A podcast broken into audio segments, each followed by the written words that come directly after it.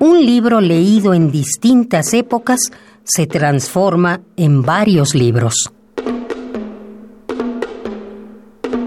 La experiencia de viajar, leer y escribir se fundió en una sola.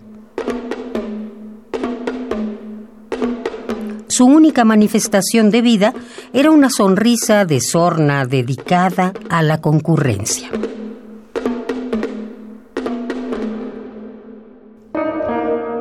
Sergio Pitol, 1933-2018. In Memoriam.